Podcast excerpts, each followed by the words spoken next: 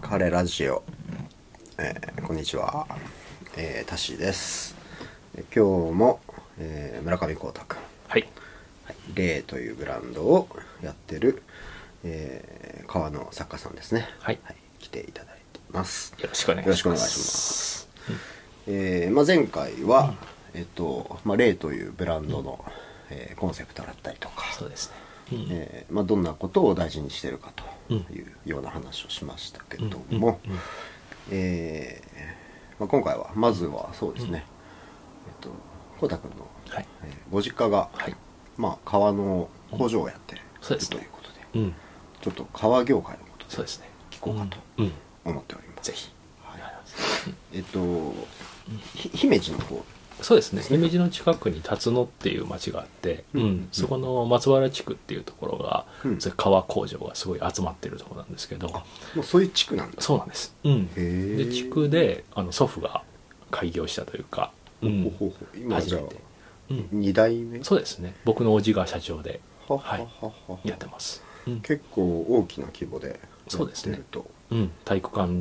に2つ分ぐらいの規模で、うんおーやってますね、うんえもうそれはえっとうん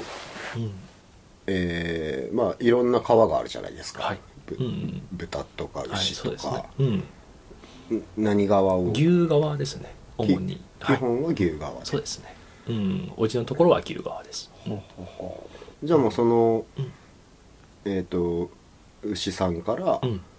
まあ、まさにか解体というかや解体まではしてなくて、ううんんその解体してあの食肉とその皮に分かれて、はいはいはい、うん、でその皮をあの輸入で、あうん、なる買ほっどてね加工して、うん、ははは卸屋さんとかに出すっていう、うん、はあえっと流れです。うん工程としては、うん革ができるまではど,、どういう工程でやるんですか、まあ、あの原皮って言ってそれこそ剥いだ状態がうん塩漬けにしてある状態で、塩漬けそうあの腐らないようにねあ塩につける、うんそうそうです、うん、その状態で送られてくへる、ーうん、それをまあなんだろうあの石灰とかいろいろ使って塩とかいろいろ毛とかせ石灰あ石う灰んへえで毛とかそういう不純物をこう取り除いていくわけですよね第一あーなる段ほ階どで。うんほうほうほうほうほうであのまっさらな状態にするというか、うんうんうん、皮として、ううんん、アレンジできるうんうんニュートラルな状態に持っていくまずはみたいななるほどなるほどうんうんはうあんあそのそこまでをやる、うん、ニュートラルな状態に持ってって、うんでそのお客さんの注文のあるような色とか、ううんん、皮のその表面の状態とかうん、うんうんなめしとかねなうんいるうなるほど、うん、柔有ら名かだと思うくしたりとかそうですそうです、うんまあ、硬さを調整したりそとうですそうでか、すまあ、色を調整したりとか、うんタンニンっていうのやつクロムとかいろいろ化化学のものもあれはば、いはいはいそういう植物タンニンってその天然のものもあったりとかしてへえ、それはまああの工場によって分かれてるんですけどなるほどうんなるほど、うちはその化学のクロムっていうのを、ほううん主に使って、うんクロムといううん液体え液剤まあまああみたいのな化学用品ですよね。うんへえうんまあ、それで加工してそうですね出荷するみたいなそうですそうです、うんうんうんなるほどなるほど、おーなるほどね、うんそのた辰野でしたっけそうですはい、辰野という場所は、うん結構自然があふれる場所そうなですんねですかうん、やっぱりなんか川を作るのってすごく水量がいるので水の量がいるので、うんうんうんもう水かは大事とそうなんですだからそこの地区の横には、まあ、あの川が流れててうーんそれでその川のほとりでもう工場がバーッと並んでて、うーうんんっていう感じですねうんえ今もうん、いっぱい川の工場があるんですかそうですそうですいっぱいありますへえでその水をいただいてはいはいこう加工してっていう感じですねうんなるほどねそうそうそうそうそううんそっかそっかじゃあもう本当にまあそのご実家がそう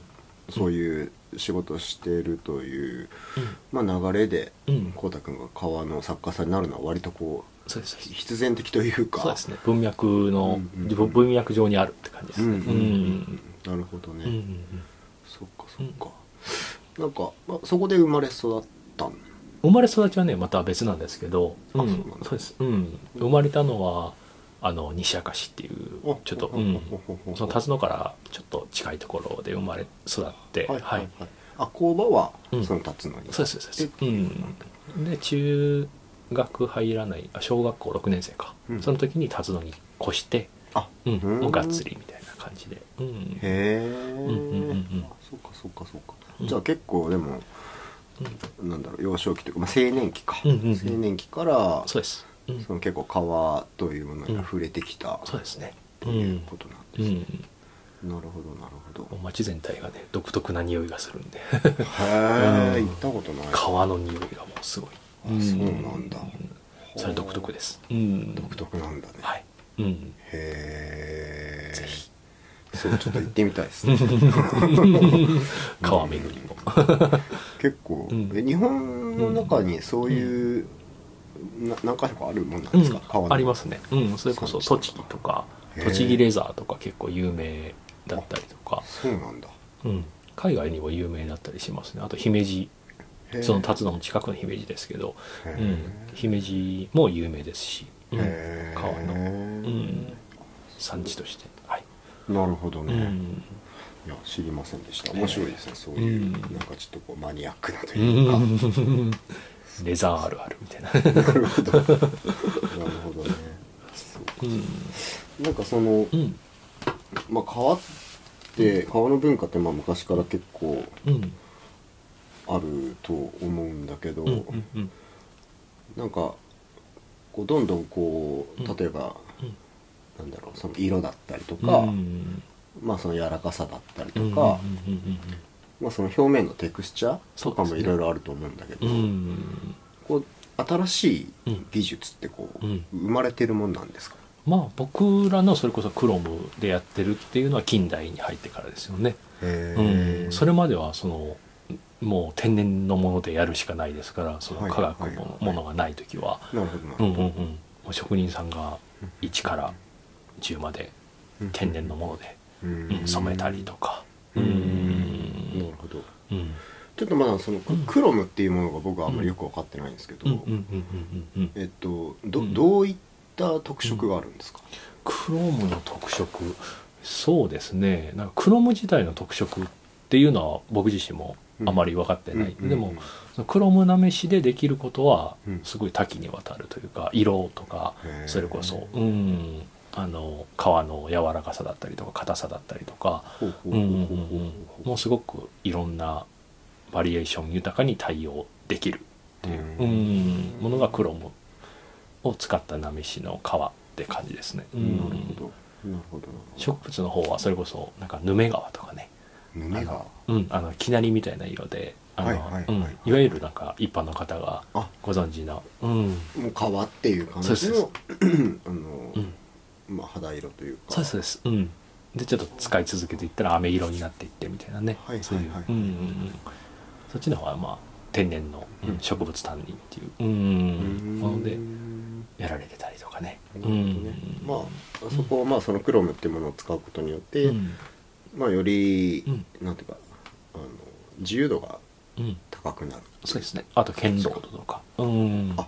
け剣道剣労働って色色の退色とかねうんへえそういうものは、まあ、上がったりとかななるほどなるほやどっ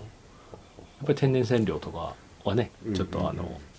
そこら辺の耐久度がまあそうだ低ねいものが、うんそうだね多かったりとかそれは革に限らず、うんうんうんみんなそうだと思うんですけど布とかも、うんそうだねそうだねなるほどなるほうんど、まあじゃあ、うんまあ、川の話はちょっとまあこんぐらいで、うんえーちょっと台湾の話をはい少しここから入ってきたらと思うんですけども、はいうんまああのコダ君奥様が、うんえっと台湾の方ということで、うん学校で出会われたんですかそうですねはいあ同のじ京都に来た時に同じ大学のところにいてうんうんうんうんうん同でじ学祭で出会ったみたいなあ学祭なんだそうですそうですなるほどなるほど 一緒にお化け屋敷行ったのが初めみたいないいですね。 あの、釣り橋効果じゃないですか。そう そうもろそれですよね釣り橋行っちゃいましたねそうか、そうか。いいですね。まあ、そこから、まあ一緒になられて、うんってなるともう、うんまあね必然的にそのうん台湾との関わりも増えてくるとそう思うですのねで、もう、なうん何回ぐらい行きましたいやーもう言うてでも10回ぐらいかないや10回以上か、うんもうちょっと20回は行ってない感じです、うーうんうんうんんまあ年に2回ぐらい行っそうですねたり来行たり、くコロナになる前はそういう感じっていううん、この前もね行ってたようねん、そうですねうん1ヶ月ぐらい行ってたそうですねいあの3週間行っててうんうん、つい2ヶ月ぐらい前ですかね。うーん台湾のどこら辺なの台北うん、うん台北のすぐ下にあの新築っていう新しい竹って書く、へうーん、新築っていうその町があるんですけど、うへーん、そこが嫁さんの実家で、うんはいはいはいそこにあのベーシックでステイしている感じでへうんー台湾語は喋れるんですか、 喋、れないですね。まあ奥さんは日本語ペラペラだそうもなんんねですね。そうですね。通訳はしてくれるとあああもうニーハオぐらいなもんね。れち中国語うん中国語、まあ、台湾語っていうのもあるんですけど、はいはいはいうんうん、台湾中国語とかそこら辺結構いろいろバリエーションがあって、ううんーんなるほどうんね、うんなんかこう、うんまあ日本と台湾うん、ねぶうん文化の違いとかあるじゃないですか、そうですね、うんなんかこう印象に残るなんだろうこう、うん、そういったものありますそうですね台湾やっぱり良くも悪くも結構日本に比べてうん割とおおらかというか、うーうんん大雑把というか、うーうんんなんかでもその堅苦しくないというかね、うんうんうんうんうんなんか百貨店行っても、うんなんか普通に店員さんが弁当を普通に食ってたりとか、うんうんうんうんまあ確かにていうかまあ日本がうんきっちりしすぎてるだけなんだけどね、ねえどっちかというと、 ね、異常だよね、うんそこら辺めちゃめちゃきっちりしてるじゃないですか、ううん日本日本にいたらそれがスタンダードだって思っちゃうけど、まあそうだよねそうそうそうそう割とねうんああ日本って本当になんかかっちりしてるというかねそうだよねんそうだよねだから向こうにいる方は結構息しやすかったりとかは個人はしますかねうんうんうん気はうん楽だよねそうですそうです、うん確か、にすごく自由なね、うん、そうかそうか感じがあって、うんなんか台湾のうんどうしようね食とかどうですか、あ食はね美味しいですよ美味しうんなんかそれこそ夜市とか、はいはいはうい、んはいよく聞くと思うんですけど、うんうんうんもう毎日空いてるそのマーケットみたいな、うんうんうんうん食あの食べれるとこもあれば、うん服とかあのゲームみたいな、うんうんうんうん混ざってるその毎毎晩やってるんで、うーんうんもうそこがあったらもうハッピーみたいな。そうだよそうそうそうねそう日本はなんかうん祭りの時とかしかそうそうそうなんそかうそういうのないけど、うんうんまあ、僕もあの2回ぐらいあるんですよう台ん湾アートフェアとかでう行んって、うんうんうんまあ、僕台北だけだけうんど、うんうんなんかしょっちゅう露店でうんうん串物を食べてましたねああいいですねうまだかいら常に街が動いてるというか、うんうん眠らないというかね、はいはいはいうんそういう感じはありますかね確かに確かに、うんまあ、アジアってい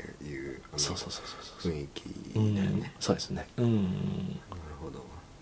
うかそうかいつでも何でも食べれるっていうねなんかあのうんうん台湾にはうんこの例の作品はうんどっか置いてたりするんですか、今から起きたいっていうんでおそれをその話をちょっとしに行ったりもしててへうん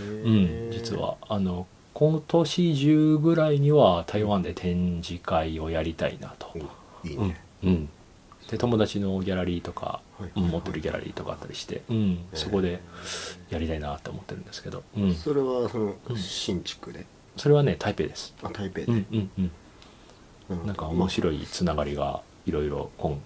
今の旅で生まれたので、うんうんまあ、田代さんもそうですけどなんか仲間たちをこううん巻き込んで、そっちにちょっと出かけるみたいなこともゆくゆくは、うんうんああぜひぜあのあひいっいでたすらねうん行きたいですねいいかなと、うん、そっかそっか思ってますね。うん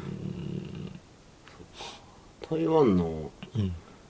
こうファッション事情というか、ファッション事情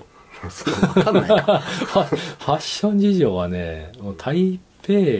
ぐらいっすよねまあそうだようねんそうだよね田舎とか行ったらもう何でもいいというかうんみんな B さん で T シャツとかね台湾はうんもう結構回ったうん全体割とね今回の旅であの東の方とか、うん、うん、台東っていうところなんですけど、うんうんそっちの方行ったりとかもして雰囲気が違うんですか全然違いますねどどどう台違東うはねあの台湾の原住民の方々が結構いるところで,、のううんんで結構なんか太平洋とか海にも近くて、はいはういはいはいんはいはいすごいなんかなんだろうなアメリカでいうなんかサンフランシスコ、へえうん、みたいなちょっと南国、うへんえビーチがあってみたいなね、うんへええすごい、うん原住民ってうん、どどどれぐらい原住民なんですかえっとねどれぐらい原住民まあまあも う皆さんあの現代ナイズされてるというかうんうん現代の生活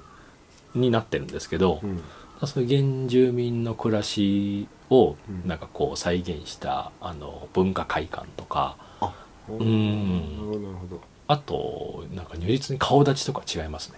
どどう違うめちゃめちゃ彫りが深くてへーうんかっこよい男性とか綺麗な女性多いですねへえうんあそうなんだ顔も違うんだ全然違います、うん面白いねうん台湾ってそうそうそう島国だもんねそうそうそううん、その中でうん、そんな結構民族的な違いがあるっていそうなんですよあのすごい小さい島っちゃ島なんですけど台湾って九州ぐらいかな、うんうんでもめちゃめちゃ多民族国家でへうーんえじゃあもう言葉も違うってことそうです、うん、その民族なんか原住民ごとに言葉もあったりとかして、あーうん、それはもうなんかその人たちにしかわからないみたいなねそうなんだんまだあんまりこう、大ピラになってないこう、うん文化とか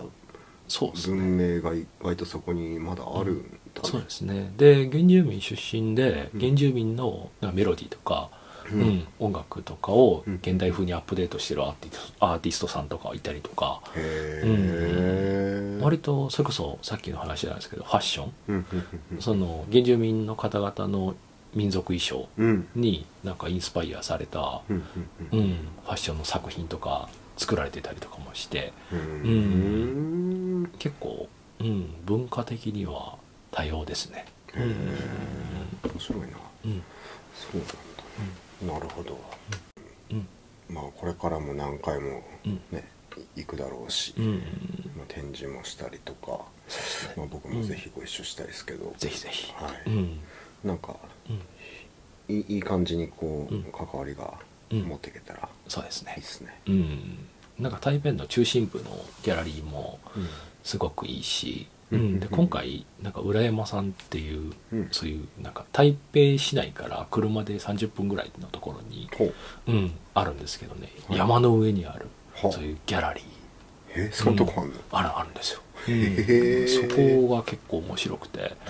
へえそこのオーナーさんと友達のつながりで会ってきたんですけど、うんうんうんなんか植物と骨董とギャラリーとってやっててへえすごいそこが面白かったんですよへえ、うん山の中にあんだ山の中にうんひ人来んの 人来るんですよそれそが、うん、バス1時間に1本ぐらいしか通ってなくてマジでそうそうそうそんなとこなんだけど、うんもうあのカフェもあってやってて、はいはい、はいうんカフェとか満員で、ええうんあそうう、ん、土日やっぱ週末が主みたいなんですけど、うんうんうんうんまあ、主に来るのはやっぱり車、はいはいはい、うん、で来る人が多いみたいですけどすごい有名みたいで、へえ、うんうんうんうん、骨董品もねなんかすっごい古いもの中国の元朝ってモンゴルの、はいはいはい、うんうわめっちゃ興味あるそうそうそうそう明朝とかねはいはいはそういうものがもう山一帯の倉庫みたいなところにあっていマジでマジっすうよわ超生きてるんすねあそうすごいすごいっすよあそこはうマジかんまた行きましょうぜはいぜひぜひ、ひうんなんか面白い小話っちゃ小話なんですけど、うん僕の友達がそこの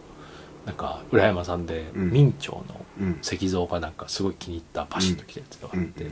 でそれを手に入れてうん持って帰ってきて、うんうんうん、で自分の部屋に置いといたらしいんですけど、え日本人ですかうん、その方は台湾人ですね台湾で、うん、台湾で、ううんん、結構有名なグラフィックデザイナーになってるんですけど、はいはいはいうん彼がそれを買って自分自室に置いといたら、うん1週間全く寝れなくなったらしくて呪われてる やん完全に